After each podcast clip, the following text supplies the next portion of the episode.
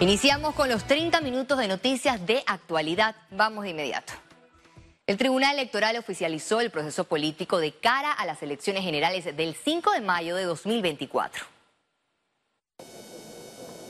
Los aspirantes de los partidos políticos y los precandidatos por la libre postulación buscarán en la contienda alcanzar algunos de los cargos de elección popular. En las manos de los electores está la decisión de escoger al próximo presidente de la República, los 71 diputados de la Asamblea Nacional, 20 diputados del Parlacén, 81 alcaldes, 701 representantes y 11 concejales. El Tribunal Electoral como garante del proceso electoral, es responsable de que ese proceso se desarrolle de manera correcta, transparente y justa.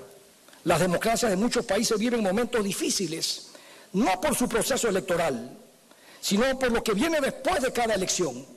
Malas prácticas en el gobierno, la corrupción, la incapacidad para gobernar, la injerencia o filtración del narcotráfico. El magistrado presidente del Tribunal Electoral, Heriberto Araúz, reconoció que a pesar de los avances, el país necesita cambios profundos para erradicar las malas prácticas que afectan la democracia. Hay que reformar la constitución de la República en muchos aspectos. Uno de ellos es prohibir la reelección inmediata de los funcionarios de elección popular, una de las principales causas del clientelismo político. Este miércoles se abrió la recepción de la documentación de los aspirantes por la libre postulación, quienes a partir de la fecha tienen prohibido participar de la inauguración de obras estatales. Félix Antonio Chávez, Econius. El presidente del partido Movimiento Otro Camino Panamá, Ricardo Lombana, comparte la opinión del magistrado Heriberto Araúz, quien recomendó eliminar la reelección para todos los cargos. Estoy de acuerdo en eliminar la reelección, en lo que no estoy de acuerdo en que esa es la solución para eliminar el clientelismo. Es una salida fácil, vuelvo a insistir, ahí está la Fiscalía Electoral. ¿Por qué no investigan las prácticas clientelistas? ¿Por qué no sancionan y castigan a los partidos y a los políticos que practican el clientelismo? El magistrado del Tribunal Electoral, Alfredo Junca, aseguró que el sistema digital no colapsará en el proceso de reelección de firmas de los precandidatos por la libre postulación. El sistema no va a colapsar, eso te, lo aseguro. Lo que sí puede ocurrir es que demore, tome un poquito más de tiempo, pero, y, y esto es algo que parece contradictorio, pero no lo es. Si ustedes ven que demora, es porque se está utilizando. Y si se está utilizando, es porque funciona. El sistema no está colapsado y es más, les aviso desde ya que hemos cuadruplicado la capacidad del CAU, el Centro de Atención al Usuario. El secretario general del PRD, Pedro Miguel González, descalificó las encuestas que posicionan al vicepresidente de la República, José Gabriel Carrizo, como favorito para ganar las elecciones presidenciales del 2024. Y no coinciden con las que hemos venido haciendo eh, durante los últimos años. ¿Qué dicen las encuestas suyas? Eh, negativos muy altos y, y, popularidad muy baja. O sea, pocas posibilidades. Si, si Gaby es el candidato nuestro, eh, podemos remarcarlo, no tenemos ningún chance de ganar en las elecciones del 24. Y probablemente se está apostando a eso.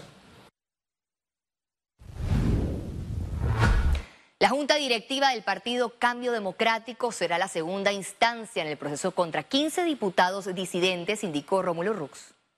Las audiencias terminaron y ahora está corriendo el término para que el Tribunal de Honor y Disciplina emita su fallo en cuanto a la expulsión. La Junta Directiva va a reunirse, por supuesto, antes del primero de julio y tomar una decisión sobre ese tema puntual. La Comisión de Alto Nivel del Pacto Bicentenario entregará el próximo 10 de julio al presidente de la República, Laurentino Cortizo, sus cuatro objetivos. Esta inclusión, esta deporte, esta cultura, esta economía, esta educación, agua, infraestructura. Agro. Eh, entre otros, telecomunicación y demás. Agro también está, por supuesto que está. Y en cada uno de ellos, obviamente, hay una serie de acuerdos nacionales y regionales. El presidente de la República entregó a la Comisión de Alto Nivel 40 acciones que impactan a 28 acuerdos nacionales. Y eso van a ser los primeros acuerdos que van a ser eh, incluidos en la plataforma El presidente de la República, Laurentino Cortizo, designó a Federico Alfaro Boyd como ministro de Comercio e Industria. Asumo el deber de realizar una gestión. El evento de toma de posesión se desarrolló en la presidencia de la República. Federico Alfaro Boyd reemplazará en el cargo a Ramón Martínez, quien fue designado en un cargo diplomático. Durante este mismo acto, Ramón Martínez asumió como embajador extraordinario y plenipotenciario de la República de Panamá en los Estados Unidos. El Consejo de Gabinete aprobó extender término de convocatoria para aspirantes a magistrado de la Corte Suprema de Justicia. La decisión fue avalada durante la sesión de este martes, encabezada por el presidente Laurentino Cortizo de forma virtual. Los cargos de magistrados de la Corte quedarán vacantes a partir del 31 de diciembre del 2022. El Ministerio de Salud analizará eliminar uso obligatorio de mascarilla luego de la quinta ola de COVID-19. Por ahí me preguntan a veces cuándo quitamos del todo la mascarilla, la obligatoriedad. Vamos a esperar que baje esta ola. Una vez que esta ola baje, entonces nos sentamos nuevo con todo el equipo de epidemiología, el Consejo Consultivo y con el señor presidente, que es el que da la última palabra. Entonces veremos si ya podemos eliminar la mascarilla del todo. Pero esperemos primero que pase esta ola. Las autoridades del MINSA y Meduca verificaron el cumplimiento de medidas de bioseguridad en centros educativos.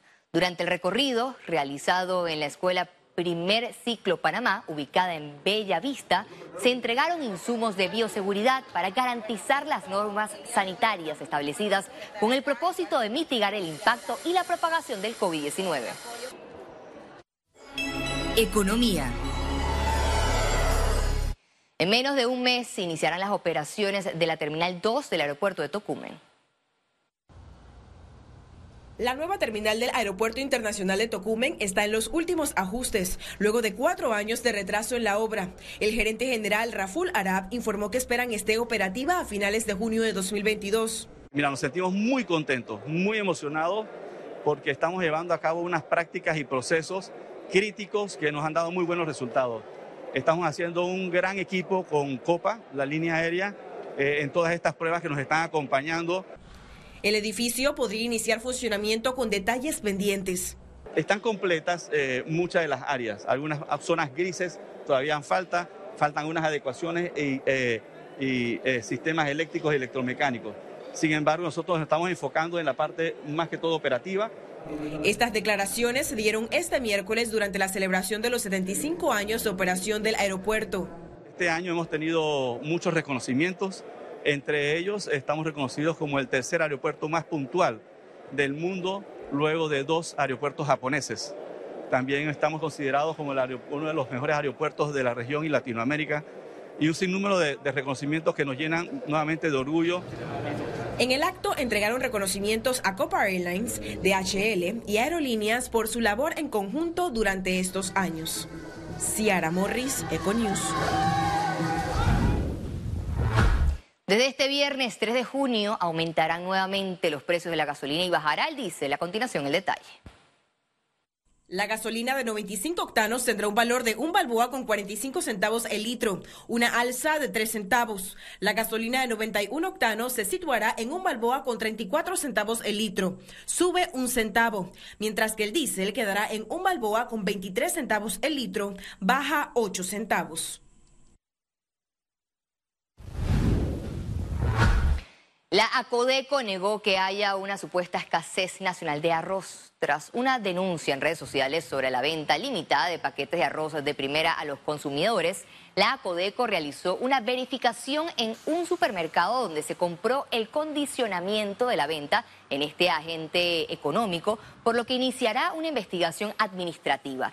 Según cifras del último inventario físico de arroz, la ACODECO informó que hay abastecimiento de este producto a nivel nacional.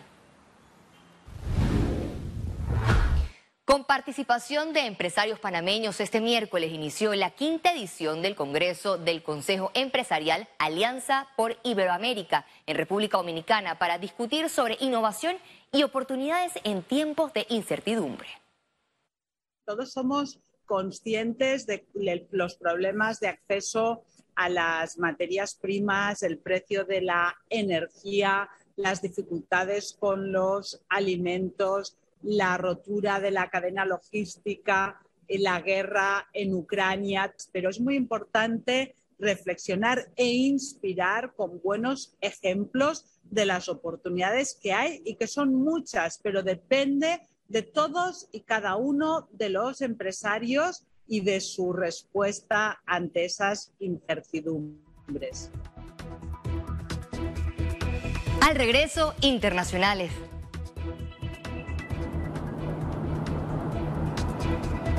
Reino Unido se prepara para cuatro días de jubileo de los 70 años de trono de la reina Isabel II. Ya regresamos con Econews.